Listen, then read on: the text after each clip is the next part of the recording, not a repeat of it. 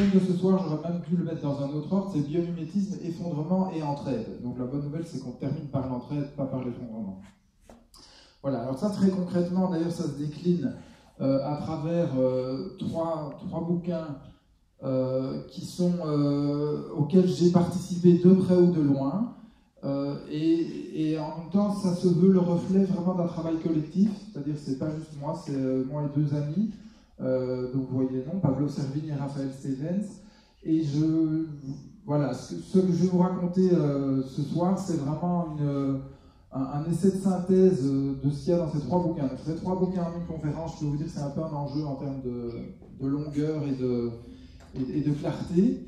Euh, du coup, je voulais faire déjà euh, un tout petit coup de sonde. Est-ce qu'il y en a parmi vous qui connaissent un ou plusieurs de ces bouquins?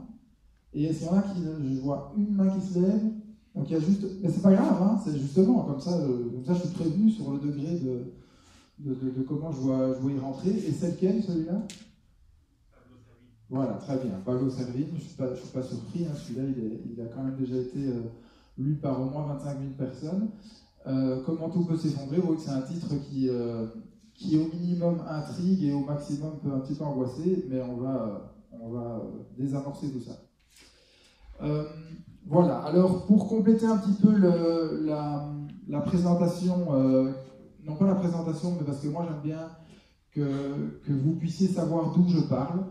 Euh, j'aime pas rester du tout collé à mon, je dirais à mon étiquette de, scientifique. Donc, je suis à la fois ingénieur agronome et, docteur en biologie, mais j'ai surtout d'autres étiquettes. Donc, euh, naturaliste, ça c'est un, c'est pas un métier, c'est une passion depuis que je suis tout gamin.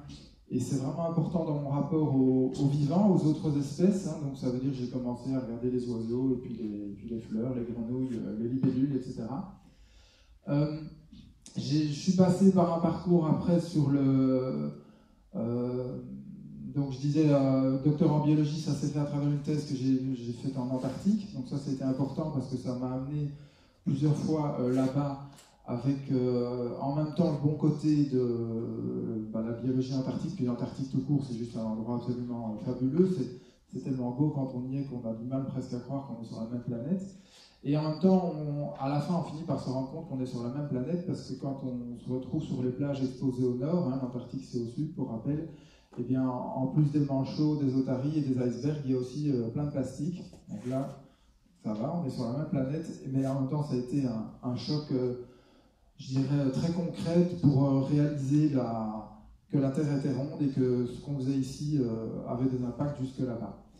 Euh, alors après ça, j'ai fondé une, association, donc Biomimicry Europa, pour la promotion du biomimétisme, parce que quand je me suis intéressé, revenant d'Antarctique, je me suis intéressé, et je, devais parler de changement climatique euh, dans, les écoles et au grand public.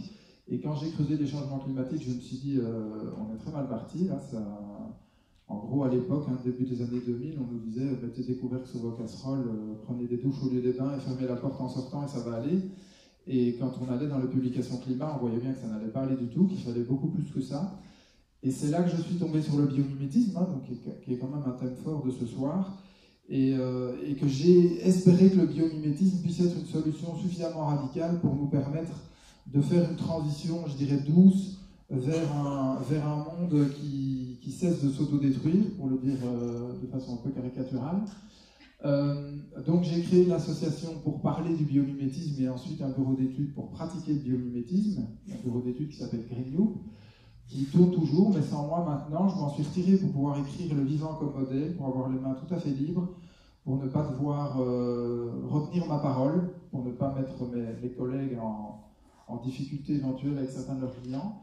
Euh, et, donc, je suis devenu, avec mes deux amis, chercheur interdépendant. Donc, un, indépendant, mais interdépendant, avec la terre au milieu, euh, auteur et consultant toujours. Euh, et puis, mais ça, je ne suis pas devenu, je suis redevenu papa. J'ai deux grands adolescents de 18 et 21, et puis ce petit bonhomme-là qui a, qui a atterri il y a une dizaine de mois. Et c'est important pour moi de le dire, bah, je dirais comme, tout parent qui est dans la salle, vous savez à quel point c'est ça nous dirige dans nos choix de vie. Et puis je voulais insister sur ces deux aspects-là, inquiet et motivé. Inquiet parce que depuis 20 ans que je suis dans la durabilité, euh, je vois beaucoup, beaucoup plus euh, d'arbres qui tombent que, que, de la jeune forêt qui pousse, pour reprendre une métaphore euh, habituelle. Et en même temps, je me sens extrêmement motivé parce que de toute façon, je vois pas ce qu'on peut faire d'autre, que le vivant pousse toujours. Donc pour moi, il ne s'agit pas d'être optimiste ou d'être pessimiste, il s'agit juste d'avancer parce que je ne vois pas ce que je peux faire d'autre.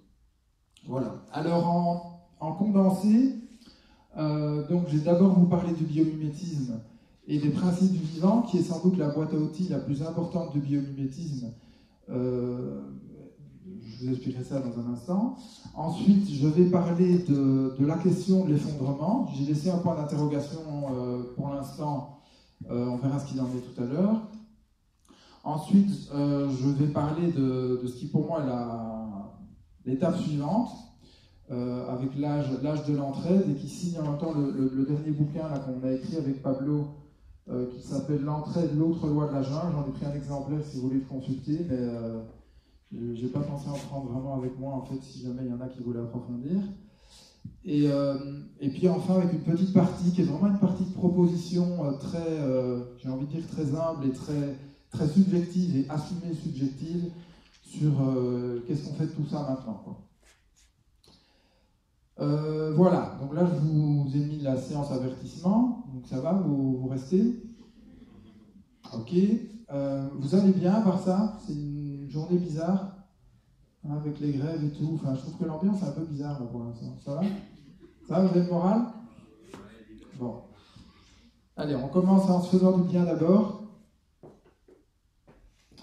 Euh, alors en introduction du, du biomimétisme, donc je, vais le définir euh, tout à l'heure, euh, mais quelque chose qui est pour moi toujours extrêmement important, c'est euh, par rapport à cette question de la durabilité, puisque je suis, là normalement pour conclure la question enfin, pour conclure ce cycle sur la durabilité. pour moi, on, se sent souvent très enfermé dans notre période, dans le sentiment d'urgence de notre période, et pour pouvoir un petit peu en sortir, moi je propose toujours de dézoomer avec une, euh, une, histoire qui est devenue classique, hein, je ne suis vraiment pas le seul à la raconter, et qui consiste à rapporter l'histoire de la Terre, qui se chiffre en milliards d'années, comme vous savez, euh, sur une année, pour y voir un petit peu plus clair. Et donc, euh, je vais m'y lancer tout de suite. Donc, imaginez que la Terre soit née le 1er janvier, c'est-à-dire il y a 4 milliards et demi d'années. je ne vais pas chaque fois dire les milliards, je le dis juste au début. eh bien, la vie émerge dès le 26 février sous forme de bactéries. Donc il y a 3,8 milliards d'années, et après j'arrête avec les milliards d'années. Euh, donc la vie émerge sous forme de bactéries, donc ça n'est jamais que deux mois. Euh, et en même temps, un, petit mot sur les bactéries qui, sont, euh, qui font partie de mes petites chéries préférées. Donc les bactéries, dans notre culture à nous, c'est vu juste comme les, les, méchantes qui nous causent des maladies. Et bien sûr, il y a des bactéries qui causent des, des maladies redoutables. Mais il faut savoir qu'en moyenne, c'est à peu près une espèce sur 10 000 ce qui en laisse 9999 autres pour faire autre chose, y compris pour nous veiller sur notre propre santé euh, contre les, méchantes, hein, pour le dire de façon très, euh, très simpliste. Euh, et par ailleurs, les bactéries continuent, donc ce sont à la fois nos ancêtres, hein, donc quand vous faites un arbre généalogique, si on fait tous notre arbre généalogique et qu'on remonte suffisamment haut, on va tous remonter à la même souche bactérienne. Hein, donc c'est un peu difficile à imaginer, mais c'est comme ça. Et par ailleurs, les bactéries continuent à, veiller sur la bonne santé de tous les écosystèmes de la planète. Et les, microbiologistes, qui sont évidemment pas, tout à fait objectifs sur la question, nous disent que si un extraterrestre venait, examiner la biologie de la Terre, il dirait que ça fait beaucoup de bactéries et un peu de reste, mais que c'est essentiellement une histoire de bactéries, toujours aujourd'hui. Donc c'est pas juste nos ancêtres, c'est aussi nos, accompagnatrices pleines de sagesse. Alors le 3 avril, les bactéries certaines bactéries inventent la photosynthèse. Voilà un mot qui vous ramène peut-être à des souvenirs de, cours de sciences, j'espère. Donc la photosynthèse, c'est cette réaction absolument euh, magique, on peut dire, qui permet euh, aux végétaux, c'est comme ça qu'on vous l'apprend, à utiliser la lumière du soleil pour fixer les, petites briques de carbone que sont les molécules de CO2, donc de dioxyde de carbone, pour en faire les briques essentielles de la vie, que sont les sucres, les, graisses, les protéines, les sucres d'abord. Euh, et, au passage rejeté comme déchet quelque chose qui nous intéresse tous, qui est l'oxygène. Alors la photosynthèse a été inventée non pas par des plantes, il n'y en avait pas à cette époque-là, mais par des bactéries spéciales qu'on appelle les algues bleues. Donc euh, vous voyez qu'avec le mot algue, on, voit le lien.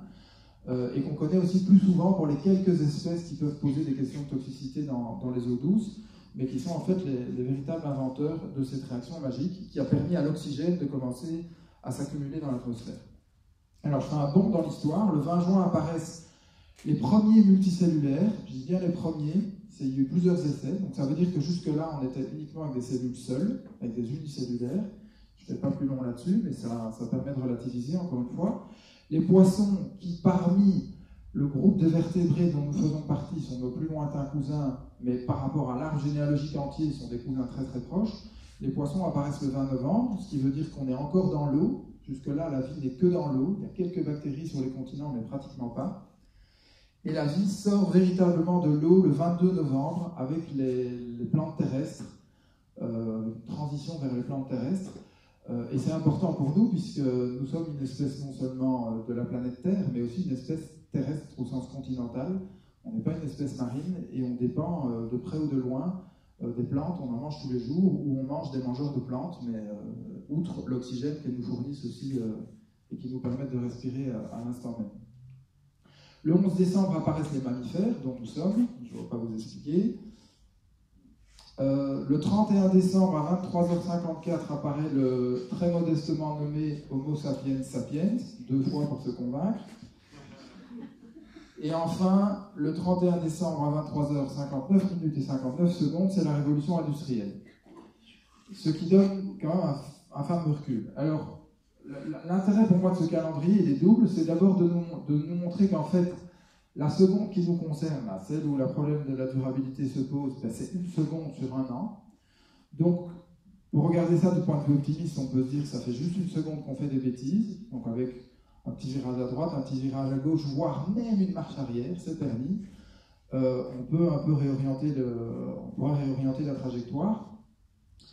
Euh, ça, c'est le, point de vue optimiste. Le point de vue pessimiste, c'est de se dire qu'en une seconde, on a quand même été mais, on a bien déconné, hein. en une seconde, on a quand même bien détruit, euh, bien détruit l'affaire. Et, là, et puis on rebondit à nouveau en disant oui, mais ok, maintenant comment on réfléchit pour reprendre la bonne trajectoire?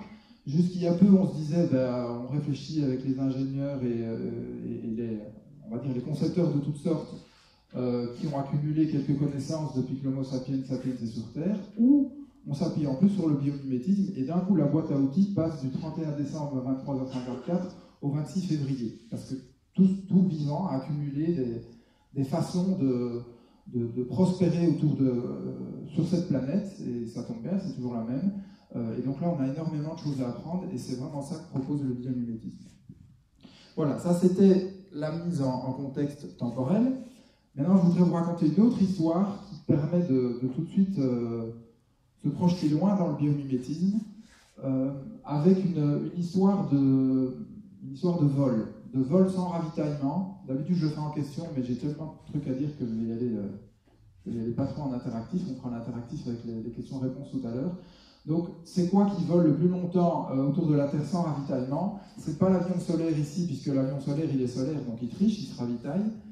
Euh, donc, je prends quelqu'un qui ne se ravitaille pas et qui est un oiseau. Donc, c'est dans les connaissances actuelles, c'est susceptible d'évoluer. Mais pour l'instant, l'oiseau qui a le record connu, est un oiseau euh, qu'on appelle la barge rousse, qui est un, petit échassier qui niche dans les, toundras de l'Arctique, euh, qui descend, euh, qui traverse l'équateur tout autour du, globe, qui passe sur nos, sur nos, côtes en migration. C'est un oiseau assez commun au bon moment sur les côtes françaises. c'est un oiseau, je dirais, à part ça, relativement standard, si ce n'est qu'une certaine population qui vit en Alaska, vous avez ici une carte de l'océan Pacifique, euh, a été démontré comme étant le, voilà, l'oiseau qui volait le plus longtemps sans ravitaillement. Alors vous voyez, en fait, il descend en migration de l'Alaska à la Nouvelle-Zélande. Pendant longtemps, on a cru qu'il faisait des escales à des lieux relativement sympathiques, style Hawaï et Tahiti. Et puis, euh, un jour, on a inventé les petits GPS, on lui en a collé un sur le dos, enfin sur certains individus, et on s'est rendu compte qu'en fait, non, elle ne faisait pas d'escale sympathique, et qu'elle volait directement en vol battu, sans se ravitailler, parce qu'un échassier ne peut pas se ravitailler euh, en, mer comme le ferait une ou un albatros. Euh, donc de l'Alaska à la Nouvelle-Zélande, c'est-à-dire plus de 10 000 km, et ça en 10 jours de vol battu. Alors, ça, c'est déjà une, belle histoire en soi, mais là où l'histoire, je trouve, est, inspirante par rapport à notre sujet, c'est qu'il a été montré en plus que la façon métabolique de gérer ce vol si long était assez particulière, euh, dans le sens où classiquement les oiseaux migrateurs, pour, euh, euh, avoir assez de, réserves, ils partent avec des réserves de graisse, qui est des trois grandes familles, sucre, graisse et protéines, la famille qui concentre le plus d'énergie par poids. et donc les, les, rousses partent avec leur réserve de graisse, comme tous les oiseaux migrateurs, et au bout de 7 jours, elles ont épuisé toute leur graisse, et doivent encore voler 3 jours. Et là, les, chercheurs qui les ont étudiés se sont rendus compte que ce qu'elles faisaient, c'est que pour les trois derniers jours, elles commençaient à digérer les protéines des muscles de leurs ailes et, euh, qu'elles pouvaient se le permettre justement parce que les, ailes avaient été dimensionnées pour le poids de départ, euh, qui s'est bien amenuisé à, force de brûler de la graisse. Et donc, en fait, les moteurs sont en surpuissance, et comme ils sont en surpuissance, on peut un peu renier dessus pendant trois jours, euh, le temps d'arriver à destination. Euh, et ça, c'est vraiment le, miracle de la chimie du vivant. Imaginez qu'on fasse ça sur un avion, ça voudrait dire qu'aux trois quarts de la traversée, on désosse le quatrième réacteur pour servir de carburant aux trois autres. Hein, donc, loin de moi de suggérer que ça arrivera un jour, mais c'est juste pour vous montrer la versatilité de la chimie de la barge rousse, et qui n'est pas que la chimie de la barge rousse, qui est la chimie du vivant, qui est la chimie, on a la même chimie en nous. Euh, je ne vous conseille pas de devoir arriver à cette extrémité-là, mais quand on ne peut pas manger pendant des, jours et des jours, une fois qu'on a épuisé sa graisse, en général, c'est là qu'on commence aussi, et eh bien on va aussi tirer dans les muscles. Hein, donc c'est un mécanisme qu'on retrouve à travers, euh, euh, en tout cas tous les animaux, ça n'a rien d'exceptionnel. et d'ailleurs, le fait qu'on le retrouve chez les autres espèces est un autre aspect intéressant de cette histoire. Ça montre que cette chimie est aussi compatible entre organismes. Et en l'occurrence, inutile de rappeler que, bien entendu, le carburant de la barge rousse, ça n'est pas du kérosène, ce sont des vers de vase et autres invertébrés euh, des vasières. Et à la sortie, il y a du CO2, ça c'est comme les avions, mais en quantité euh, nettement moindre, euh, et des crottes, des crottes de barge rousse qui sont parfaitement compatibles avec, avec son écosystème, et non seulement parfaitement compatibles, mais vont même, comme toutes les crottes, refertiliser et lui permettre de nourrir les suivants. Donc c'est à la fois une histoire de barge rousse toute étroite, et à la fois ça le remet directement dans, dans tout son, son écosystème et qui en l'occurrence pour une barge rousse est quasiment planétaire. Le tout avec une certaine esthétique, ce qui ne gâche rien. Euh, moi, le Concorde qui ne vole plus, euh, pour moi, n'était pas aussi beau que ça. Euh, donc voilà, merci, merci aux barges rousses. Alors tout ça m'amène à vous définir enfin le biomimétisme. Alors le biomimétisme, c'est un mot, c'est un mot, nous manque un mot en français en fait. Donc strictement le biomimétisme, c'est s'inspirer du vivant, d'autres espèces, pour inventer des, matériaux, des technologies, des modes d'organisation côté humain. Ça, c'est le biomimétisme au sens large. Le biomimétisme qui m'intéresse ce soir, c'est un biomimétisme plus restreint qui va s'intéresser spécifiquement à la question de la durabilité. Donc c'est oui, c'est s'inspirer du vivant, mais pour être durable. En partant de cette idée très simple euh, et très de bon sens, en fait, que par définition, toutes les espèces qui nous entourent si elles sont encore là, c'est qu'elles maîtrisent leur durabilité, et donc elles ont des choses à nous apprendre pour que nous puissions aussi commencer à maîtriser la durabilité de notre espèce.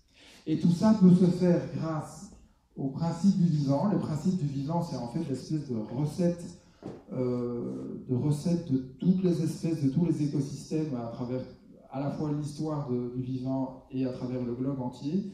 Euh, et c'est les, voilà, les principes communs, je vais y revenir tout à l'heure, euh, j'insiste tout de suite sur le fait que je dis des principes et pas des lois, parce que dans le vivant, il y a toujours des exceptions. Euh, et donc, c'est plutôt des, plutôt des principes que des lois. Alors, ceci m'amène à rentrer vraiment dans le vif du sujet sur la question du biomimétisme en le déclinant d'une façon assez classique, en tout cas dans notre, dans notre écosystème, autour de ce qu'on appelle les trois niveaux du biomimétisme. Et je vais les passer en vue assez rapidement pour pouvoir euh, couvrir les autres sujets. Le premier niveau, c'est la forme. Donc, en gros, c'est s'inspirer de la, forme d'un organisme pour devenir plus durable. Alors, ce qui est un petit peu paradoxal, c'est que le, biomimétisme de forme est celui dont on nous parle le plus. S'il y en a qui s'y intéressent, le biomimétisme, qui vont sur Internet, il y a énormément euh, d'exemples de, de forme. Et manque de peau, comme je l'ai mis là, c'est certes élégant, c'est certes spectaculaire, mais c'est souvent qu'un premier pas. Parce qu'avec en, imitant la forme, ben, vous améliorez éventuellement la durabilité de quelques pourcents, voire de quelques dizaines de pourcents dans le meilleur des cas, mais il y a encore des tas d'autres problèmes qui ne sont pas réglés. Et je vais vous donner, je crois, si je me souviens bien, un seul exemple, oui, euh, qui est celui-ci, euh, qui était l'exemple d'une éolienne euh, dont le profil a été amélioré grâce à l'aileron d'une baleine à bosse. Euh, et donc, vous voyez, en gros, on reproduit la forme et ça permet d'avoir une éolienne qui démarre à des vitesses euh, bien inférieures à, des éoliennes classiques et donc de produire plus de courant, euh, plus de, courant électrique sur la durée de vie de l'éolienne. Avec le paradoxe, un autre paradoxe, c'est que le biomimétisme, ça, ça donne des bonnes idées, mais il faut encore que le système économique soit compatible derrière. Et actuellement, des éoliennes comme ça, bien que l'histoire est partout sur Internet, euh, depuis une bonne dizaine d'années, euh, il y a encore actuellement une éolienne comme ça qui fonctionne sur un centre d'essai éolien au large du Canada. Et pour l'instant, les, les, fabricants d'éoliennes ne la fabriquent pas parce qu'ils ont des carnets de commandes pour des éoliennes normales pour des années. Et quand vous êtes un industriel et dans le système actuel, c'est logique, euh, vous rentabilisez vos, machines pour ce qu'elles savent faire avant de vous lancer dans, la suivante. Euh, et donc pour l'instant, ils ne sont pas pressés, euh, donc ils feront, ils feront, ça plus tard, et personne encore ne s'y est lancé, d'autant que le marché des éoliennes, c'est un marché, c'est un gros marché, c'est un marché très compétitif, le fameux mot dont je, sur lequel je reviendrai tout à l'heure. Donc pour l'instant, ces, éoliennes sont toujours au stade d'attente. Voilà, par ailleurs, et c'est pour ça que je vais passer directement aux matériaux, une éolienne, et je reviendrai plus longuement tout à l'heure, une éolienne, c'est pas complètement compatible avec le vivant non plus, c'est fait en fibre de carbone d'origine pétrolière, il y a des éléments permanents à l'intérieur avec des terres rares, notamment du néodyme ou du dysprosium, c'est sur un socle en béton et c'est avec des fils de cuivre pour amener le courant euh, là où on a besoin. Donc tout ça, à long terme, n'est pas nécessairement euh, durable ou, soutenable, pour le dire de façon tout à fait claire. Donc ceci m'amène à tout de suite passer au deuxième niveau, et le deuxième niveau, c'est de voir comment le vivant fabrique ses, matériaux, avec quel procédé, comment est-ce fabriqué, avec un impact potentiel nettement plus important, mais avec la difficulté que la chimie du vivant, c'est compliqué. Euh, et comme c'est compliqué, les, séquences de recherche et développement sont longues, et les séquences de recherche et développement longues, pour l'instant, les entreprises n'aiment pas, parce, que la situation économique est compliquée. Euh, donc en général le confie à la recherche publique euh, jusqu'à ce que ça soit le plus abouti possible, et puis prennent ou ne prennent pas suivant euh, un contexte économique favorable ou non.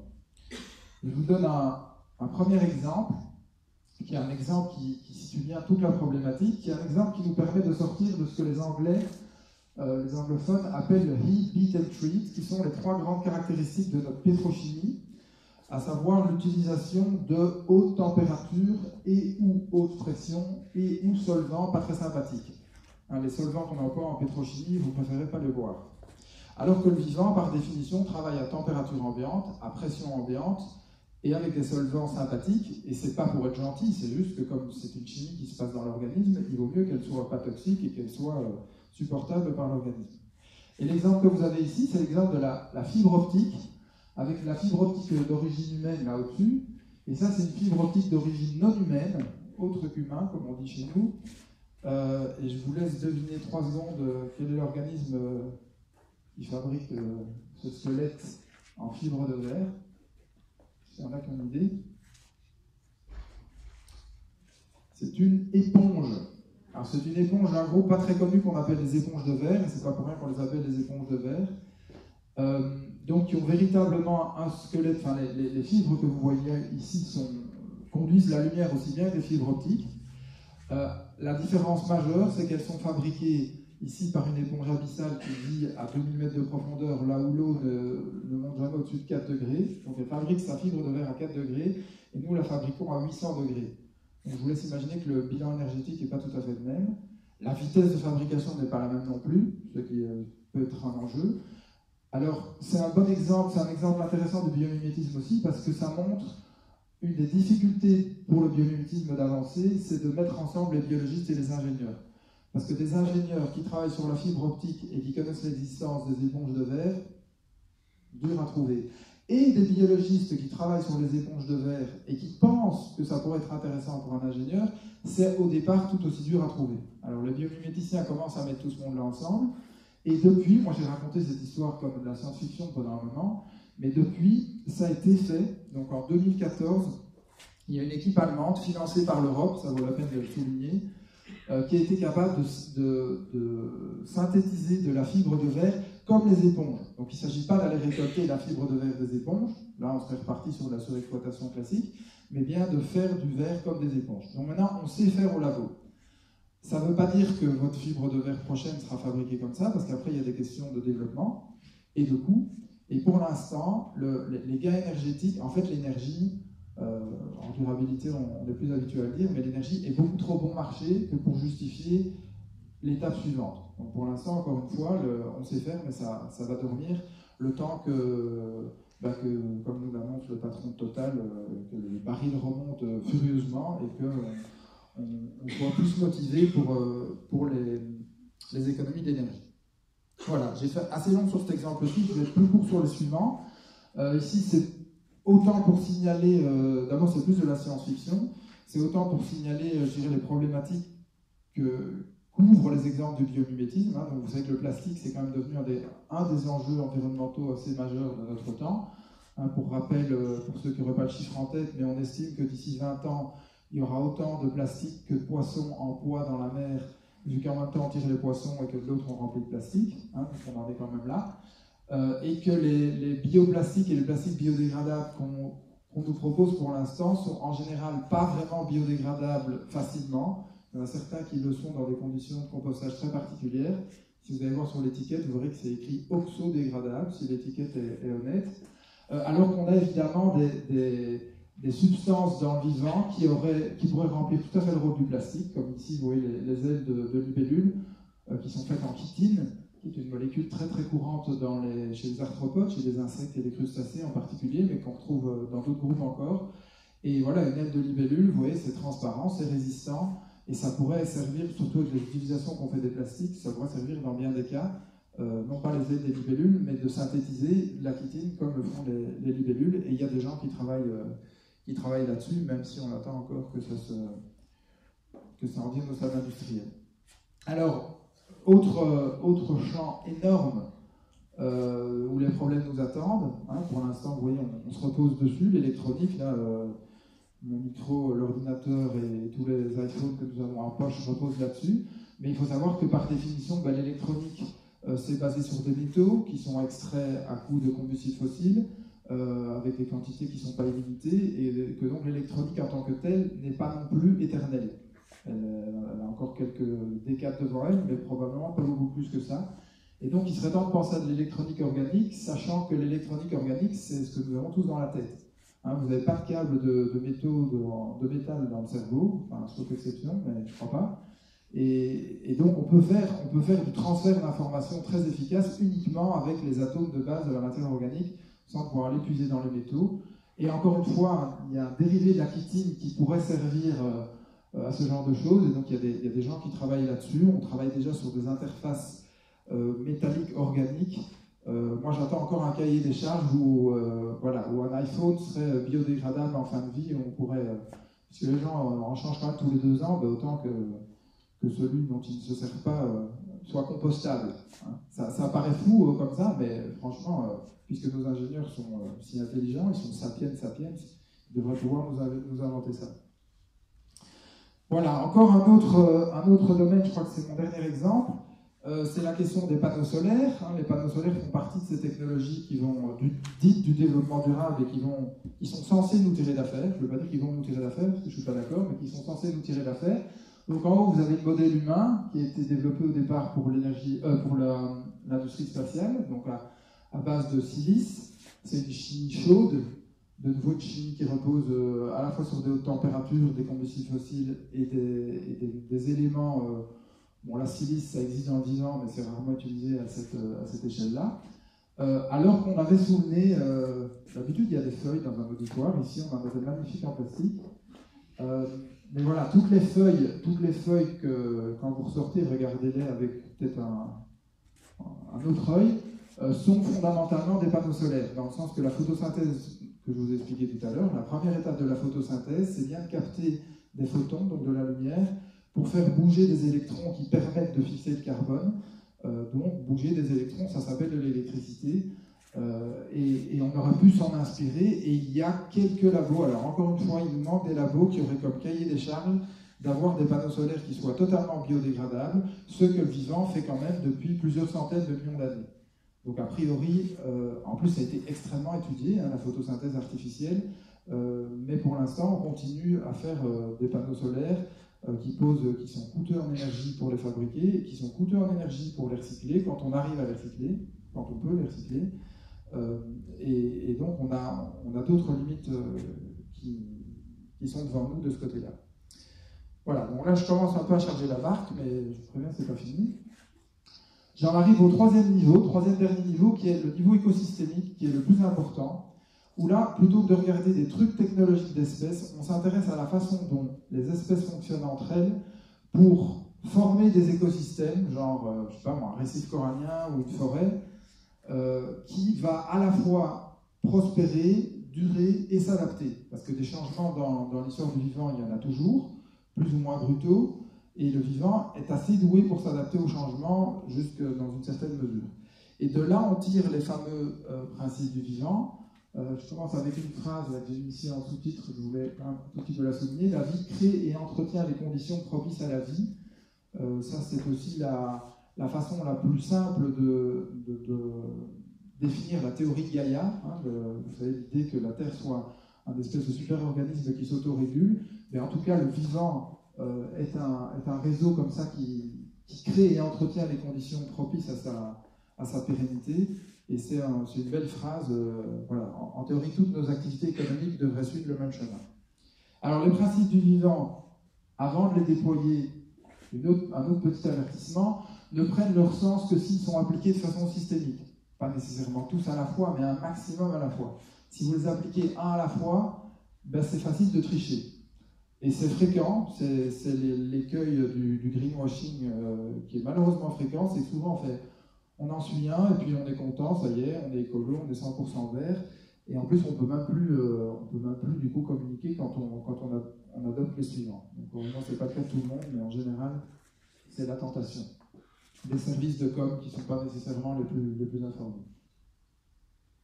Alors je ne vais pas les passer en revue complètement, je, vous laisse les lire. Euh, vous voyez que le premier va faire l'objet de, ma troisième partie, donc la coopération. Il euh, n'y a rien qui est vraiment surprenant là-dedans. Hein, si, tout le monde sait les lire, là, ceux du fond, ça va C'est lisible euh, Donc rien de surprenant. Ça fait un peu memento du développement durable, ce qui en soi est une bonne nouvelle. Ça veut dire que les, forêts qui bossent depuis 500 millions d'années sont arrivés aux mêmes conclusions que les ingénieurs qui bossent depuis 30 ans. Enfin, les ingénieurs et les autres, hein, pas que les ingénieurs. Par ailleurs, si vous regardez la liste, euh, vous constatez quand même qu'il y en a un certain nombre sur lesquels on ne fait pas grand-chose. Éventuellement, on en parle, mais on ne fait pas grand-chose. Hein. J'en passe juste quelques-uns par hasard. Donc, utiliser les déchets comme matériaux, c'est censé être l'économie circulaire, mais il y a quand même encore beaucoup de déchets euh, qui ne rentrent pas dans la circularité, la majorité des déchets n'y rentrent pas. S'approvisionner localement, ça frémit au niveau de l'alimentation, mais c'est à peu près tout. Sinon, la tendance lourde, c'est plutôt dans l'autre sens.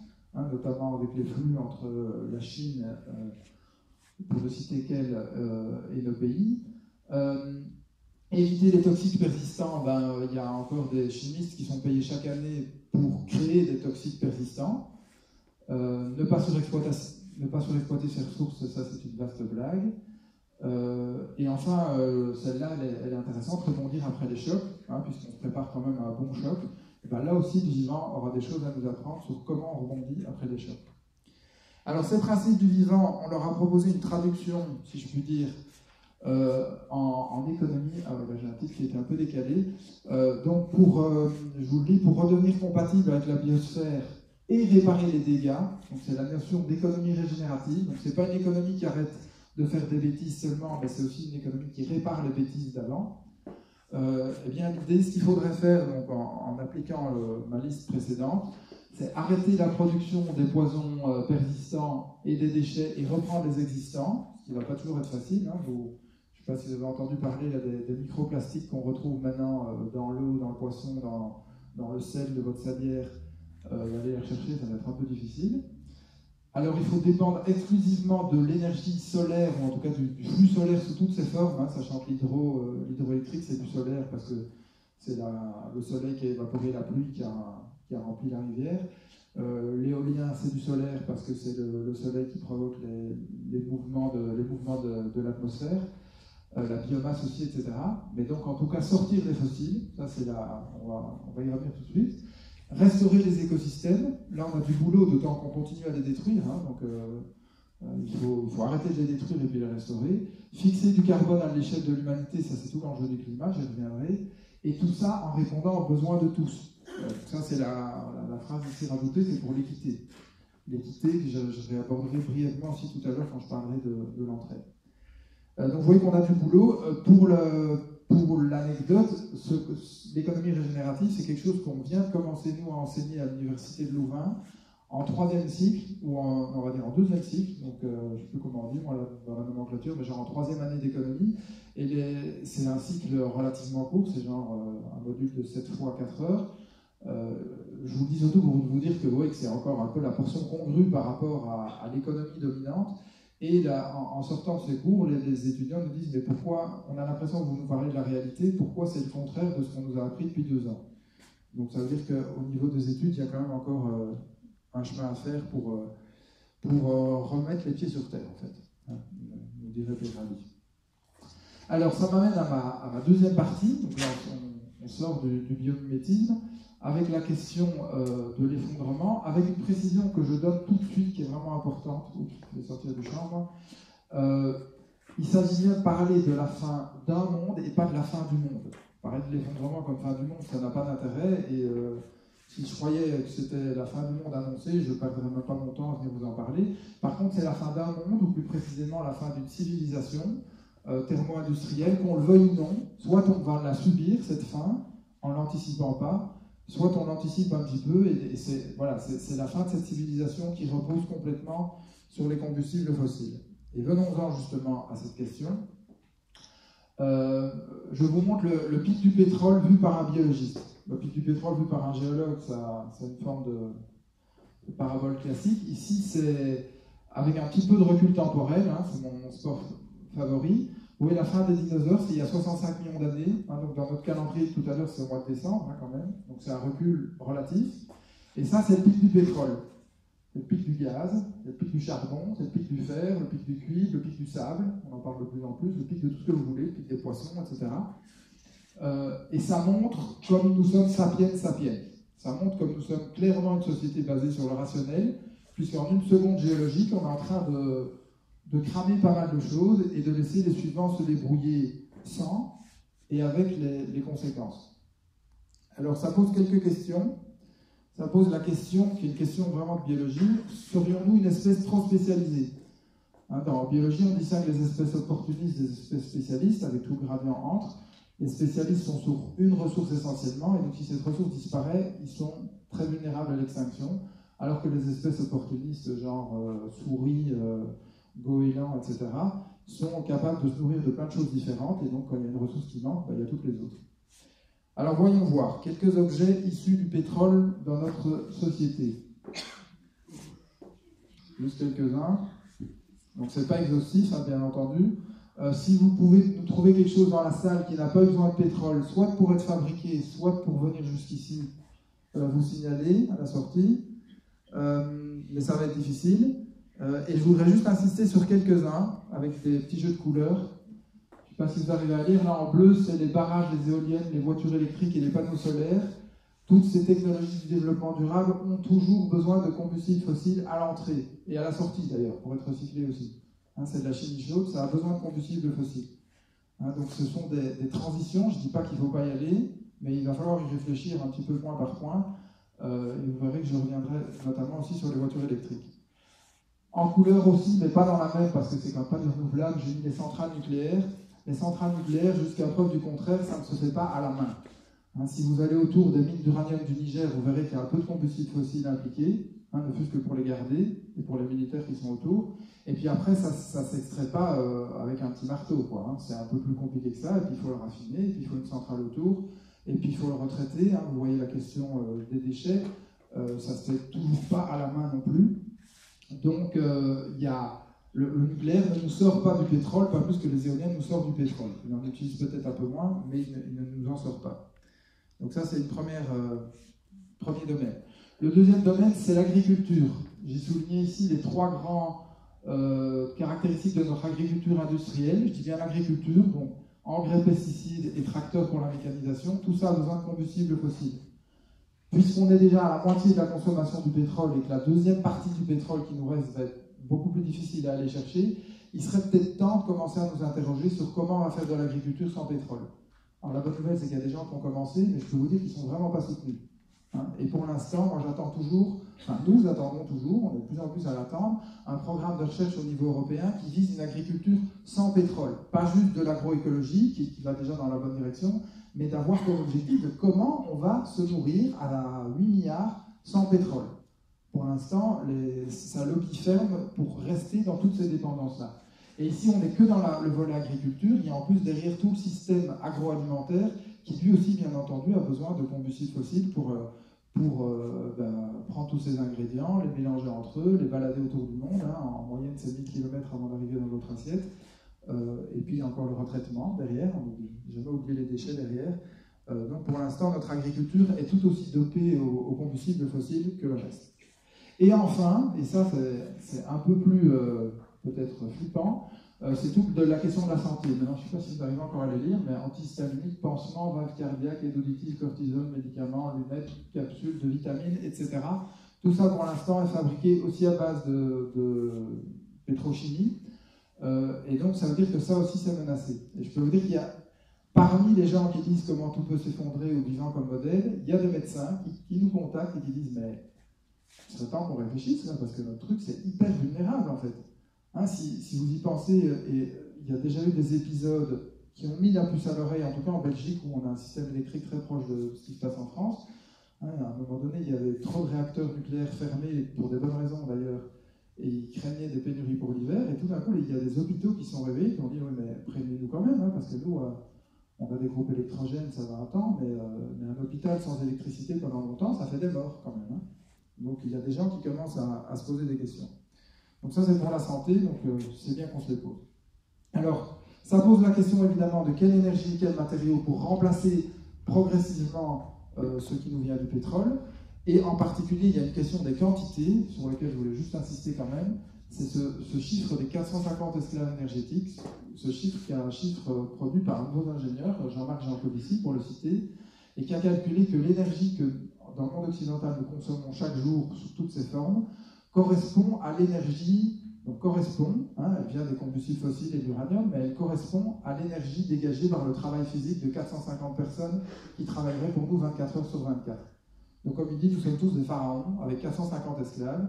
Et donc la première chose à faire, c'est de faire dégringoler ce chiffre. Et là, on peut se tourner notamment vers, euh, vers le biomimétisme et puis vers la sobriété volontaire et vers toutes sortes de choses euh, pour y arriver. Donc il ne s'agit pas juste d'essayer de remplacer ça avec du renouvelable qui par ailleurs ne l'est pas exactement, mais, de, mais si possible de surtout consommer beaucoup moins. Et tout ça, si possible d'ici 2100, puisque ça, ça nous amène à, une autre question, sur laquelle je ne vais pas m'apesantir, mais je voulais en dire un, petit mot, qui est la question du climat. Ça, c'est le graphique euh, qui aurait dû être à la une de toute la COP qu'on a eu autour de la COP 21. Je vous dis tout de suite, euh, la COP 21, pour moi, ça a été vraiment une vaste fumisterie, et je suis vraiment pas le seul à le dire. Vous avez ici en bleu, la, brique bleue, c'est le niveau de CO2 dans l'atmosphère avant la révolution industrielle. Donc c'est le niveau normal de notre époque, euh, de notre époque, de notre ère géologique. En rose, la première petite brique, c'est ce que nous avons rajouté depuis avec l'activité industrielle. Et comme vous savez, ce chiffre est non seulement toujours en hausse, et il est même pratiquement toujours encore en train d'accélérer. La, dernière brique, vous voyez qu'elle est une tranche euh, séparée par une ligne rouge en dessous. Ça, c'est ce qu'on peut encore dégager dans l'atmosphère pour arriver à cette fameuse limite de 2 degrés de hausse de température fixée par la COP21. Et la brique rose totale, c'est le CO2 qui sera dégagé par les réserves de charbon, pétrole et gaz connues et déclarées si on les utilise.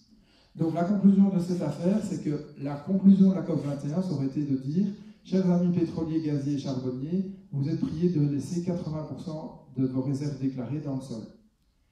Alors, un, ils ne l'ont pas fait.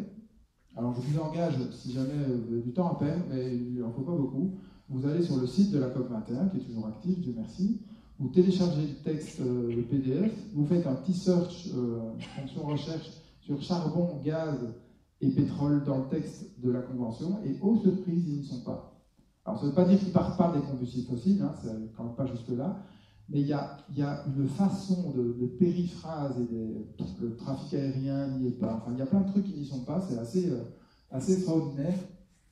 Avec une excuse quand même qu'on peut leur donner, et là pour ça j'en rajoute un mot, qui est le mot de la finance, c'est que si on avait dû décider brutalement de dire à tous ces, tous ces pétroliers, charbonniers, gaziers, dont nous sommes tous clients hein, quand même, hein, donc j'en prends la part de co-responsabilité, euh, si on avait dû leur dire, ben, en fait 80% de vos réserves, vous ne pourrez pas les vendre, leur valeur boursière s'écroule, et si leur valeur boursière s'écroule de tous ces groupes à la fois, je vous laisse imaginer le domino qui part. Et, l'écroulement de la finance, ce ne serait pas non plus une bonne nouvelle, euh, euh, certainement pas pour les humains, encore moins pour les occidentaux, mais pas trop pour la planète non plus. Donc maintenant, il va s'agir de, de, trouver une voie du milieu sur comment on n'utilise quand même que ces 20%, sans, faire un écroulement euh, financier et économique euh, au passage. C'est pas gagné, je tout de suite. Surtout qu'on n'en parle pas beaucoup quand même. Hein. Il, y a, en a d'autres qui en parlent, mais on n'en parle pas énormément. Alors j'en viens à une autre, euh, contrainte, qui est la, question des ressources minérales. Je ne vais pas trop gloser sur cette liste, qui est une liste indicative, c'est-à-dire que les chiffres ne sont pas stricts d'une année sur l'autre mais c'est des chiffres qui donnent des ordres de grandeur sur un certain nombre de métaux que nous connaissons et d'autres que nous ne connaissons pas. Euh, c'est des chiffres très officiels qui viennent du US Geological Survey, donc ils ne viennent pas de, Greenpeace, mais de toute façon, même s'ils venaient de Greenpeace, ils seraient, ils seraient probablement tout aussi fiables. Euh, mais voilà, je veux dire, il n'y a pas d'intérêt vraiment derrière. Euh, juste pour en parler de l'un ou l'autre, le terbium que vous connaissez sans doute peu, parce que moi je l'ai découvert quand j'ai découvert la liste, euh, le terbium, c'est une des terres rares qui sert notamment dans certains types d'éoliennes, certaines piles à combustible, certaines ampoules basse consommation. Donc c'est le genre de, métal rare qu'on aimerait bien euh, pas gaspiller, garder précieusement. Un manque de bol, mais aussi dans les smartphones. Donc je vous laisse imaginer la, concurrence qui est entre les deux secteurs et qui a tendance à, passer au-dessus. Hein, donc réfléchissez-y la prochaine fois que vous avez envie de changer de smartphone. Même chose ici avec l'indium. L'indium, ça rentre dans un des types de technologies des panneaux solaires photovoltaïques. Euh, et puis, depuis, on a inventé des écrans tactiles. Et pas de chance, les écrans tactiles, ça fonctionne à l'indium. Donc, chaque fois qu'on achète un écran tactile ou qu'on subit un écran tactile, euh, eh bien, on, prive les fabricants de panneaux solaires euh, d'une partie de l'indium. Surtout que toute cette électronique est extrêmement difficile à recycler rajoute deux petits textes ici. Euh, d'abord, deux références pour ceux que ça intéresse sur ce sujet-là. L'âge du low-tech euh, de Philippe Lewis et La guerre des métaux rares qui vient de sortir et qui est un bouquin absolument ravageur. Et dans La guerre des métaux rares, il y a ce chiffre absolument fascinant. C'est que ces 20 dernières années, l'humanité a extrait autant de métal que toute l'humanité avant ces 20 dernières années. Donc depuis les hommes préhistoriques jusqu'à il y a 20 ans, on a extrait une première quantité de métal. Et, les 20 dernières années, on a extrait la deuxième. Et, il, en reste. Et vous pouvez imaginer que les 20 prochaines années, on va probablement encore augmenter. Donc ça vous donne quand même une idée de, des de frein qu'on ne fait pas. Hein, sachant qu'encore une fois, la majorité de ces métaux, on va les chercher avec des, ben, vous voyez, vous les avez là, hein, des machines qui ne fonctionnent pas, euh, c'est pas des bicyclettes. Quoi. Euh, voilà, je, passe du coup euh, à un dégommage en règle de certaines, certaines choses euh, qu'on nous a expliquées. Voilà ce que j'appelle une mine de voitures électriques propre. Hein, vous voyez que ça, ça respire la propreté. ici, à, à, des dizaines de kilomètres à la ronde autour de cette mine, les terres agricoles sont finies, sont stérilisées par euh, les poussières toxiques qui ici déposent. Et, si les terres sont stérilisées, je vous laisse imaginer aussi la santé de ceux qui vivent encore, encore, hein, parce qu'ils partent hein, de, plus en plus. Et donc, je voulais reprendre une autre phrase du bouquin de, Guillaume Pitron qui dit euh, avoir appelé euh, toutes ces technologies des clean tech et des green tech est le plus beau coup de greenwashing de l'histoire. Ce sont des, technologies, tout ce qui est plus sale. Simplement, la, saleté, comme d'habitude, on l'a laissé euh, ailleurs, à d'autres. et donc, pour avoir nos panneaux solaires et nos voitures électriques propres, on est en train de, de complètement détruire des communautés humaines et non humaines dans d'autres pays, avec le rassentiment. Hein. donc euh, on n'est pas le seul à en porter la responsabilité, mais enfin ce serait quand même bien qu'on sache. Alors j'enfonce encore un peu le clou, c'est bientôt fini, rassurez-vous. Euh, je vous mets ce que nous on appelle euh, la grande accélération. Vous voyez que c'est des graphiques qui, quand même déjà depuis une dizaine d'années, mais ils n'ont pas changé de forme.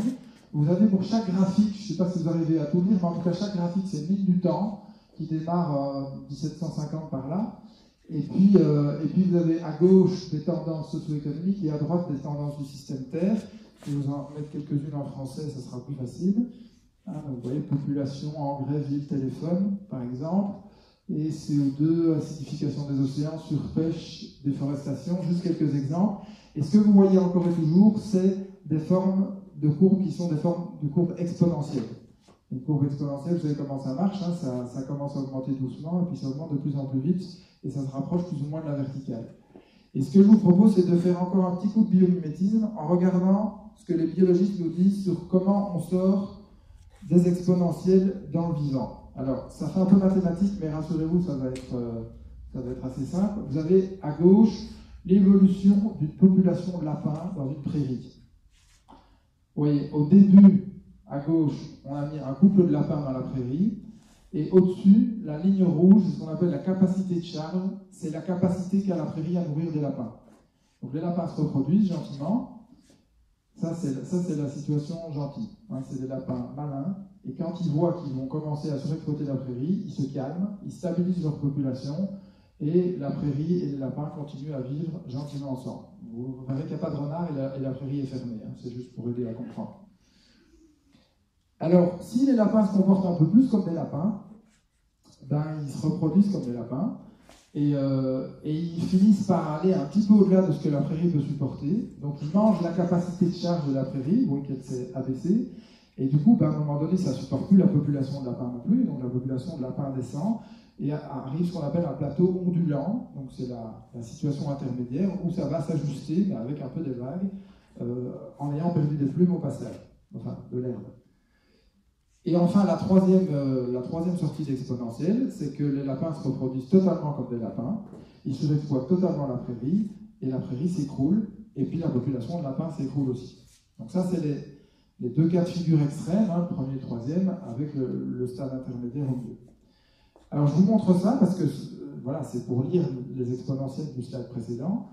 Et je vais rajouter maintenant des dates qui ont été proposées. Euh, cette lecture a été proposée par, euh, par quelqu'un qui s'y connaît un petit peu, donc je, vais taire, le nom encore pendant quelques secondes, et qui nous dit ceci. Il nous dit si dans les années 70, on avait réfléchi, enfin on avait, oui, on avait réfléchi, on avait commencé à, à, être sérieux sur la durabilité, on aurait pu sans doute stabiliser euh, stabiliser la population et surtout, alors les, les sont à prendre pour la population et pour la production industrielle. Vous pouvez passer de l'un à l'autre, de toute façon c'est la même chose en gros. Mais donc il disait si on, s'était calmé là-dessus, on aurait pu probablement se stabiliser en dessous de, ce que la Terre pouvait supporter. Mais comme on l'a pas fait, dès les années 90 est apparu ce que nous connaissons maintenant à peu près tous, euh, le jour du dépassement le jour du dépassement, on, le célèbre, si je puis dire, maintenant chaque année, c'est le jour à partir duquel on, mange la capacité de charge de la prairie un peu plus. Donc ça veut dire que chaque année, d'ailleurs, on la baisse encore un peu plus bas. cette année, c'était quoi? Enfin, l'année passée, il y en a qui savent? En août. Bon, je trouve ça rassurant d'avoir, on sait tous. Mais ça veut quand même dire que de août, et en l'occurrence c'était début août, que de août à fin décembre, on mange la capacité de charge de la Terre. Pas de la prairie, mais de la Terre. Donc on mange le capital. À l'échelle de l'Europe, c'est pas depuis août, c'est depuis avril. C'est-à-dire que si on extrapole le mode de consommation européen, c'est depuis avril. Hein, donc ça veut dire que trois mois sur l'année, on mange ce que la Terre produit, et puis euh, les neuf mois suivants, on mange ce qui permet à la Terre de produire l'année prochaine, et donc qui le permettra un petit peu moins. Donc ça, c'est la gravité de la situation ça a démarré dans les années 90, autrement dit, dans les années 90, le jour du dépassement était en décembre, et maintenant il est en août. Du coup, comme le développement durable est manifestement pas très efficace, nous dit cet homme, eh bien, laissez tomber le développement durable et préparez les îlots de résilience. Ça, c'est ce que lui dit. Et lui, c'est Denis Mingelos, et pour ceux les plus âgés connaissent, a priori, c'est un des co-rédacteurs du rapport au Club de Rome de 72, Alta la croissance, euh, et, pour ceux qui ne le connaissent pas, je vous conseille d'aller faire un petit, Google là-dessus, d'autant qu'ils ont produit des courbes à l'époque avec les moyens informatiques de l'époque de simulation de comment ça devait se passer. Ces courbes sont maintenant régulièrement vérifiées et actualisées, et manque de peau, elles sont très bonnes. Donc même avec les, méthodes de l'époque, ils arrivaient quand même à quelque chose qui tenait la route. Et, tenir la route, ça veut dire qu'à partir de 2020, euh, en tout cas, la production industrielle va commencer à décliner. Et puis là, est-ce que la population va décliner derrière? Ben oui, si on reste complètement euh, tributaire l'un de l'autre, et pour l'instant c'est le cas, euh, à nous de, encore une fois, d'anticiper et d'essayer de faire autre chose. Alors j'arrête avec les mauvaises nouvelles. Et je passe à une autre exponentielle pour terminer cette partie-ci, qui est l'accélération des prises de conscience. Parce que ces prises de conscience sont en cours, euh, sachant que la, grande question maintenant, c'est de transformer ces prises de conscience en action, ça c'est autre chose. Et je voulais en tout cas rendre hommage au passage à, un des nombreux bouquins qui est écrit là-dessus, euh, par ce philosophe euh, franco-algérien, Abdino Bidar, qui parle des tisserands. Les tisserands, c'est ceux qui, qui recultivent le lien, les liens du vivant, le lien à eux-mêmes, le lien aux autres et le lien à la terre, la terre et tous ses habitants. Et qu'en recultivant ce lien-là, ben, ça permet de prendre du recul euh, sur nos modes de vie et peut-être d'essayer d'en inventer d'autres. Alors ça m'amène à ma troisième partie, euh, sur que j'ai intitulé sur euh, l'âge de l'entraide, avec peut-être ce, titre ou ce sous-titre Changer d'histoire. parce que ce, que ce, que nous proposons dans cette partie, je le dis vraiment comme nous, notamment avec Pablo, avec qui on a écrit l'entraide, l'autre loi de la jungle, c'est de changer une des notions qui est culturellement très inscrite en nous pour l'instant et qui va vraiment pas nous faciliter la tâche et qui est cette espèce de super ode à la compétition euh, de, notre, de notre période actuelle, qui n'est pas une période nécessairement extrêmement longue, mais dans laquelle on est complètement engoncé. Et pour ça, je vais repasser par, euh, par les autres espèces d'abord, en m'intéressant à, en vous proposant un tableau qui est un tableau classique de la biologie, euh, et qui nous parle des relations des espèces entre elles. Quand deux espèces vivent. Euh, je vais devoir gazer Ouais, ok, je gagne. Donc, A et B sont deux espèces qui vivent au même endroit. A et B, quand ils ont une relation qui est positive pour les deux, du coup, je vous fais pas les, je vous fais les questions et les réponses, ça s'appelle une symbiose. Symbiose mutualisme, c'est l'exemple des poissons clowns et des anémones que vous avez derrière. Si euh, une espèce un effet positif et l'autre un effet neutre, ça s'appelle du commensalisme. C'est moins connu. L'exemple le plus classique, c'est nos acariens et nous. Hein, vous avez tous oublié que vous avez des acariens sur la peau, mais il y en a des milliers là dans la salle. Euh, donc pour eux, c'est tout, tout, est là, et pour nous, c'est neutre. Nous, on s'en fiche. On a complètement oublié qu'ils étaient là si on l'a jamais su. Quand la relation est neutre pour les deux, ça s'appelle, il n'y a pas de mot en biologie, ça s'appelle de la coexistence, parce que les biologistes disent que quand deux espèces sont côte à côte et qu'il ne se passe rien, c'est qu'ils ont mal regardé. Donc, il n'y a pas de mot. S'il se passe quelque chose qui est positif pour l'un et négatif pour l'autre, vous allez me dire, c'est quoi? Parasitisme, oui. Et le deuxième qui arrive toujours après, je ne sais pas pourquoi, la prédation. C'est un peu positif et négatif, si vous voyez ce que je veux dire. Et puis le dernier, est le plus intéressant, et dans d'autres lieux, ça peut faire se lever les gens sur la table, pas d'enthousiasme, c'est le moins moins. Alors moins moins, souvent dit la guerre, la destruction, enfin les mots sont assez puissants. Euh, il y en a qui disent le couple, hein, c'est pour rigoler, mais il y en a qui le disent, hein, vraiment. Et puis, en fait, c'est ça. En fait, c'est la compétition. Avec une précision importante, c'est que la compétition, ça ne veut pas dire qu'il y en a un, enfin, ni deux ni un qui meurt à la fin. Ça peut, et c'est le risque. Mais la compétition, ça veut juste dire qu'on est à deux sur la même ressource et que donc on doit mettre une, énergie supplémentaire pour l'acquérir. Et c'est pour ça que la compétition, c'est négatif, négatif. Alors l'autre réaction des gens là qui montent sur la table, c'est-à-dire les gens des, écoles de commerce, c'est eux qui montent sur la table. Parce que les gens des entreprises ne montent pas sur la table. Eux, ils savent que la compétition, c'est moins moins. Ils savent que c'est embêtant. La compétition en interne dans une boîte ou la compétition avec le voisin d'à côté, c'est embêtant, c'est lourd, c'est stressant. Donc eux, ils savent. Ceux des écoles de commerce ne savent pas encore.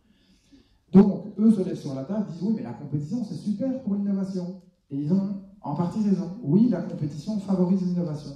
Mais dans le vivant, on innove quand on est en compétition pour sortir de la compétition, pas pour y rester. Justement pour en sortir parce que c'est moins moins, c'est fatigant, c'est dangereux, c'est risqué. Donc on innove pour en sortir. Et du coup, on explore le résultat. Et là, on s'y retrouve. Les entreprises font ça aussi. Hein. Voilà. Alors ça, c'est le début avec l'histoire du vivant. Ce dont on s'est aperçu, parce qu'on nous a quand même farci euh, nos cours de biologie avec la loi de la jungle classique prédation-compétition, c'est qu'en fait les symbioses, c'est pas juste quelques petites belles histoires, les symbioses sont partout dans le vivant, et en particulier avec les bactéries. Ça, on en parle maintenant de plus en plus, je pense que vous en avez tous entendu parler. Vous savez qu'on se balade tous au minimum avec euh, un petit kilo de, bactéries dans les intestins qui nous sont extrêmement utiles. Et, si vous devez prendre un antibiotique pour une bonne raison qui vous en débarrasse, vous devrez manger plus que si vous avez vos bactéries. Parce que, donc c'est vraiment une symbiose. Euh, qui est donc à la fois utile d'un point de vue digestif et d'un point de vue euh, immunitaire. Donc nous sommes tous des colonies bactériennes, et ce n'est pas juste les humains, c'est tous les multicellulaires travaillent avec des bactéries. Chaque fois qu'il y a une nouvelle espèce d'oiseau, de grenouille ou de champignon ou n'importe quoi, il y a des bactéries qui disent Waouh Encore un nouveau terrain d'expérimentation, et on va aller coopérer et on va faire des trucs ensemble. Voilà, ça c'est comme ça que le vivant fonctionne. Donc les symbioses sont partout, et chaque organisme, comme le dit un des champions français de la symbiose qui vient d'écrire un bouquin génial là-dessus, jamais seul, nous dit par ailleurs, chaque organisme est donc un nœud dans un colossal réseau d'interactions. Parce que non seulement chacun a ses bactéries, mais ça se collabore dans, tous les sens en gros réseau. Et mon réseau favori, dont je ne peux pas m'empêcher de parler, et tant pis si je déborde un peu, c'est les arbres et les champignons. En fait, je devrais dire les plantes et les champignons. 90% des plantes fonctionnent grâce à des champignons. 90% des espèces. Hein. donc autant dire, euh, c'est un principe de vie des plantes. Euh, le, deal entre les plantes et les champignons, qu'on va voir maintenant entre un arbre et un champignon, le deal classique, c'est que le champignon, ça c'est le fruit. Le vrai corps du champignon, c'est ce qu'on appelle le mycélium, c'est ce réseau blanc là que vous voyez autour des racines de ce petit pain qui vient de germer il y a quelques jours. En jaune, vous avez les racines du pain, et en blanc, vous avez le mycélium qui est littéralement en fusion avec les, racines du pain. Si vous les séparez, vous déchirez, donc c'est presque un super organisme. Euh, et en gros, ce réseau de mycélium, il est là pour augmenter la surface d'absorption pour l'eau et les sels minéraux euh, pour, euh, qui vont être livrés à la plante. La plante, par contre, ce qu'elle sait faire que le champignon ne sait pas faire, c'est produire des sucres grâce à la photosynthèse. Et donc, il y a un, deal. Hein, je te donne du sucre, tu me donnes de l'eau et des sels minéraux, et tout le monde est content. Ça s'appelle de la répartition bien comprise du travail. Ce qui est plus fort, c'est que les arbres et les champignons ensemble ont inventé les allocations familiales et la sécurité sociale donc bien avant nous. Hein. Euh, vous voyez là un réseau de champignons qui connecte des petits et des grands arbres de la même espèce. Les grands arbres, au sommet de la canopée, produisent un maximum de sucre, les, payent leurs champignons et leur demandent au passage d'en donner aux petits arbres qui galèrent à l'ombre euh, en dessous, parce que c'est dans leur intérêt que ces petits arbres soient là de leur vivant et même après leur vivant. Depuis, on a montré dans un bouquin qui est maintenant un best-seller euh, de Peter Wolleben, La vie secrète des arbres, je crois, euh, que non seulement c'est des allocations familiales, mais même il y a les héritages. Un arbre, un vieil arbre qui meurt, qui sait qu'il va mourir, largue tous ses sucres aux petits arbres. Et il en donne plus aux petits arbres qui sont ses rejetons à lui qu'aux autres. Il en donne à tout le monde, mais il en donne plus à ses rejetons. On ne sait toujours pas comment il fait pour les reconnaître chimiquement, mais en, attendant, c'est constaté. Et enfin, j'ai des allocations, non, de la sécurité sociale, parce qu'un même réseau de champignons va connecter des arbres d'espèces différentes qui en fonction des conditions du moment fonctionnent plus ou moins bien, et ceux qui fonctionnent bien en donnent à ceux qui fonctionnent moins bien, sachant qu'il y aura une réciproque plus tard. Ça, ça s'appelle de la réciprocité indirecte, parce que c'est pas entre juste deux espèces, c'est entre plein d'espèces, et ça donne quand même un autre regard à la loi de la jungle. Donc ça veut dire qu'en fait, une forêt, c'est un truc hyper solidaire entre eux, et ça ne veut pas dire, je ne sais pas si, je crois pas qu'il y ait eu euh, un évangélisateur qui est passé par là, c'est juste que l'évolution a retenu les forêts où cette entraide était installée et en fait, pour le, dire d'une façon humaine, veiller, pour assurer ma santé, j'ai intérêt à veiller sur la santé de ceux qui sont autour de moi. Et ça, c'est ce que l'évolution a retenu. Et en plus, cerise sur le gâteau, ça se fait sans ministre de la Santé ou conseil d'administration. Et ça, c'est un point sur lequel on peut y revenir pour les questions, mais ça illustre le fait que dans le vivant, dans les écosystèmes, il n'y a pas de système hiérarchique pyramidal, et je vais rajouter euh, patriarcal, donc, hiérarchie pyramidale, ça fonctionne pas bien dans les perturbations, ça n'a pas été retenu par l'évolution. Le premier qui l'ont fait, c'est nous. C'est très efficace quand, tout va bien, et quand les choses commencent à flancher, ça fonctionne pas très bien. Si ça vous intéresse, on pourra en reparler. Tout ça me ramène à nous, nous qui sommes une espèce, et il faudrait vous le rappelle, fondamentalement sociale. Il y a plein d'espèces sociales, mais nous sommes une espèce extrêmement sociale. Et je l'illustre à deux niveaux. Il y a le petit niveau individuel de la tribu, une maman enceinte et un bébé jeune, sans tribu autour, ça ne tient pas très longtemps. Hein. Euh, ça ne tenait pas très longtemps du temps des lions des cavernes, mais ça ne tiendrait pas très longtemps non plus. C'est dur d'être maman tout seul, et maman seule, et c'est pas pour rien qu'il y a d'ailleurs des systèmes de solidarité qui sont développés autour. Donc on est une espèce très sociale, et, du coup, on est très doué pour être social, parce que comme un bébé, il a intérêt à ce qu'on s'occupe de lui, il fait tout ce qu'on peut pour qu'on s'occupe de lui. Hein. et, s'il peut favoriser qu'on s'occupe de lui, c'est plutôt ça qui est, euh, euh, qui est câblé. Ça peut se perdre, hein, mais, mais fondamentalement, on est doué pour ça. Maintenant, si on regarde ça de façon euh, plus collective, c'est pas mon exemple favori, mais un iPhone, n'importe quel, quel objet complexe, est le résultat d'une énorme collaboration. Personne sur Terre ne sait faire un téléphone tout seul. Hein, il y a la moitié du tableau de Mendeleev là-dedans, il y a une chaîne de production de chacun des éléments, il faut tout assembler, et puis vous rajoutez les, apps, euh, il y, a littéralement des milliers de personnes qui permettent d'avoir un téléphone portable. Dans des conditions sociales plus ou moins sympathiques, ça c'est un autre problème, mais en tout cas ça illustre le fait que c'est de la collaboration. Une autre façon euh, peut-être plus sympathique, c'est, voilà, je l'ai mis avec la déclaration des droits humains, la sécurité sociale ou les allocations familiales auxquelles je faisais allusion tout à l'heure, ça c'est de, de l'entraide entre inconnus. Ça c'est pratiquement, il n'y a pratiquement que nous qui faisons ça. C'est ce qu'on appelle une, nous sommes une espèce ultra-sociale et c'est une des caractéristiques de l'ultra-socialité, c'est de s'aider même entre inconnus. Hein, il y en a quelques autres qui le font, mais c'est relativement rare. Et ça, ça nous amène à une autre notion euh, très très importante par rapport à la question de l'effondrement. Euh, c'est le fait que cette entraide, en plus, elle se, on montre dans le vivant qu'elle fleurit particulièrement en période de pénurie plus les conditions sont dures, plus l'entraide augmente. Hein. Ça, c'est une prairie à gauche euh, euh, bourrée d'azote, où il y a quelques espèces compétitives qui prennent le dessus. Et ça, c'est une, espèce, une prairie où il y en a beaucoup moins, et vous avez toute une diversité d'espèces qui vont collaborer entre elles. Donc non seulement ça, ça pousse à la, coopération, mais ça pousse aussi à la diversité, ce qui est pas inintéressant. Ce qui veut dire, le corollaire, que en fait, la compétition s'épanouit surtout dans l'abondance. Et au départ, ça nous paraît contre-intuitif, parce que dans notre tête à nous, on se dit, oula, quand on va rentrer en compétition, on va commencer à se taper dessus. Si ce n'est que quand on rentre en pénurie, se taper dessus, ça va commencer à devenir risqué. Tandis que quand on est dans l'abondance, on peut se taper dessus, parce qu'on peut toujours se retirer et puis aller chercher des ressources ailleurs. Donc, faire de la compétition dans un monde d'abondance, ça va. Et ce qui prouve au passage qu'on est toujours dans une période d'abondance, comme faire nos 450 esclaves énergétiques. Donc la bonne nouvelle, c'est que ce n'est pas seulement chez les plantes qu'on voit ça, ou chez les bactéries, ou chez les animaux, c'est chez les humains aussi. Et on en a eu des exemples, dont un est célébré euh, chez nous en Belgique aujourd'hui, puisque ça fait deux ans qu'on a eu les, attentats euh, à Bruxelles, mais vous avez eu, euh, entre guillemets, les mêmes quelques mois, quelques mois avant. Et à cette occasion-là, on a vu encore une fois, nous disent les sociologues des catastrophes, en situation de désastre, les gens se sauvent la vie entre inconnus. Pourtant, ils sont dans des vraies situations d'urgence où ils pourraient penser juste à sauver leur peau, mais ils sauvent la peau des autres aussi, même s'ils ne les connaissent pas. Donc c'est un réflexe très très profondément ancré en nous. Je ne dis pas qu'il n'y a que celui-là, hein, je ne veux pas tomber bisounours, donc il y a toujours les deux histoires, mais le réflexe dominant, et ça c'est étudié, il y a des bouquins entiers là-dessus en sociologie des catastrophes, le réflexe dominant en cas de catastrophe, c'est de s'entraider. Ok, donc on pourra en discuter éventuellement. J'en arrive à ma dernière partie qui est courte, euh, je vous rassure. Euh, demain, on fait quoi? Je vais le, dire vraiment de façon très instinctive, comme je vous avais annoncé, très, euh, très, très humble aussi, parce que c'est juste des propositions et vous prenez vraiment ce qui vous paraît juste.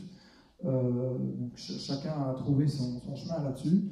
je commence par un jeu de mots. Hein, on, insiste encore une fois quand on parle d'effondrement, on ne parle pas d'apocalypse, mais nous, on essaie de travailler sur le happy. Excusez-moi, c'est un jeu de mots en anglais, mais je crois que c'est assez simple. Hein, donc sur un effondrement joyeux, hein, c'est encore une nouvelle expression qu'on va essayer de lancer. Euh, donc se préparer au post-pétrole, de toute façon, le post-pétrole, on va l'avoir. Essayons de nous, nous, y préparer euh, joyeusement, et pour ça, donc, quelques suggestions. Tout d'abord, redéployer notre féminin, notre lecture à nous, et on est de plus en plus nombreux à l'avoir, c'est que une partie de ce qui nous a mis dans cette situation, c'est une caricature d'un traitement masculin de la Terre des autres humains et même des humains, hein, comme faire l'actualité euh, autour de, des questions euh, de viol euh, à, l'heure actuelle, d'où l'expression que je reprends très volontairement du viol de la Terre. Hein, même le labour remis en question. Après des milliers d'années, on se rend compte qu'on peut, on peut cultiver sans labourer. Ça nous amène à déployer un, une partie de notre pôle féminin, et je parle bien de notre pôle féminin, je ne parle pas juste des femmes, hein, de, pôle féminin qu'on a chacun entre nous, qui est le, prendre soin, donc prendre soin de soi, des autres et de la terre. On retrouve la triade au Bidar. Et par ailleurs, la question de l'intuition. Actuellement, on est dans un monde où quand vous avez des intuitions, vous devez toujours les valider par du rationnel. Il serait temps qu'on ait un monde où on doit parfois valider de son rationnel par de l'intuition et parfois son intuition par du rationnel, mais qu'on retrouve un équilibre entre les deux. Je, laisse, euh, si ça vous fait réagir, je laisse ça ouvert pour les questions. Ensuite, il y a toute la question de ramener et adapter les savoirs anciens compatibles avec la biosphère. Et les savoirs anciens, ça peut être aussi bien les savoirs anciens des, humains qui nous ont précédés et qui souvent étaient quand même plus en équilibre avec la biosphère, et bien entendu de toutes les autres espèces. Ici, j'ai mis avec une technologie humaine, mais le biomimétisme est là derrière. Avec cette expression l'âge du low-tech, hein, Philippe Biwix, euh, qui a écrit tout un bouquin là-dessus, qui est un ingénieur de la SNCF, qui sait un peu de quoi il parle, qui s'est penché sur la question de la fin des métaux. Lui, il dit euh, les déplacements dans, dans, les 50 prochaines années, le moins de déplacements le plus euh, élaboré qu'on aura et qui est extrêmement efficace d'un point de vue énergétique, c'est le vélo. Et pas le vélo électrique, hein, le vélo tout court. Avec les questions qu'on doit se poser, qu'on devrait se poser tous les jours, ça c'est un truc qu'on devrait apprendre à l'école primaire tout de suite. C'est que toutes les choses qu'on emploie dans sa journée, qu'on nous apprenne à nous poser la question d'où est-ce que ça vient sur Terre et comment ça va finir. Et une fois qu'on commence à se poser ces questions-là, euh, on, on sait vite ce qu'on doit faire et ce qu'on ne doit pas faire, et on n'est pas obligé de faire 45 000 mesures chiffrées pour arriver à la bonne conclusion. Euh, du coup, se préparer à apprécier la sobriété, je l'ai fait un peu avec quelque chose de symbolique, mais ce n'est pas une caricature, c'est du symbole. Euh, pour ce, enfin, faites quelques soirées autour du feu avec des amis ou quelques soirées derrière un écran, et puis vous verrez ce si l'un est plus agréable que l'autre, si c'est plus agréable, moins agréable, aussi agréable. Euh, en tout cas, il y en a un qui a un, impact écologique moindre que l'autre. Et par ailleurs, j'ai mis ici le slogan de la simplicité volontaire, qui est une autre façon de dire qu'en pénurie, la coopération augmente. Moins de biens, plus de liens. Et plus de liens, ce n'est pas nécessairement désagréable. En général, c'est même plutôt agréable. Et enfin, on en vient à la, proposition de euh, Denis Meadows vers un réseau d'îlots de résilience et là, l'encouragement, c'est de, soutenir ceux qui travaillent déjà à des transitions, euh, qui, développent des systèmes qui sont compatibles avec l'après-pétrole euh, et qui sont déjà compatibles euh, avec la vie d'aujourd'hui, avec quand même des, périodes de transition. Ici, je vous ai mis une vue aérienne de la ferme du Bec loin. Ils ne sont pas complètement sortis du pétrole. Vous voyez que ça, c'est toujours une serre en plastique, mais ce sont parmi les initiatives agricoles qu'on suit, c'est parmi les plus avancées euh, notamment à, travers l'utilisation de la permaculture, et je souligne d'ailleurs au passage les initiatives de transition qui sont aussi dans le film Demain, euh, qui travaillent suivant les mêmes principes. Euh, c'est parmi les initiatives les plus avancées dans une agriculture qui sortirait du pétrole. Et je peux vous dire, ils sont encore une fois pas extrêmement, pas extrêmement soutenus. Voilà, dernier pour la route, un, un, conseil un conseil d'abord, bah, de demander conseil à son grand-père intérieur. C'est une histoire qui nous vient d'un jeune ingénieur euh, français qui pour l'instant fait le tour de l'Afrique dans un bateau à voile pour aller repérer toutes les low-tech et les, populariser, donner la visibilité à ceux qui les développent euh, et, partager ses savoirs. Et lui, il nous a expliqué un jour que quand il avait une décision à prendre, ce qu'il faisait, c'est qu'il s'imaginait grand-père devant ses petits-enfants et il testait si les petits, ses petits-enfants allaient être fiers de la décision qu'il avait prise, qu'il prenait aujourd'hui. Et si ces petits-enfants, s'il imagine que ces petits-enfants ne peuvent pas en être fiers, c'est qu'il n'a pas pris la bonne décision et il change sa décision. Et je trouvais ça vraiment, euh, je me disais qu'on pourrait envoyer ça à un certain nombre de personnes et le pratiquer chacun nous-mêmes. Euh, et puis une petite, euh, un petit encouragement à devenir des terrestres.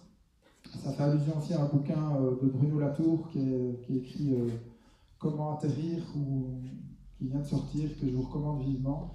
Nous devenons des terrestres qui soutiennent la vie. Euh, rappelons-nous que nous sommes, euh, faisons partie de cette communauté interdépendante du vivant et que c'est à force de l'oublier qu'on est en train de tout casser et qu'il est encore temps de, rattraper, la, chose.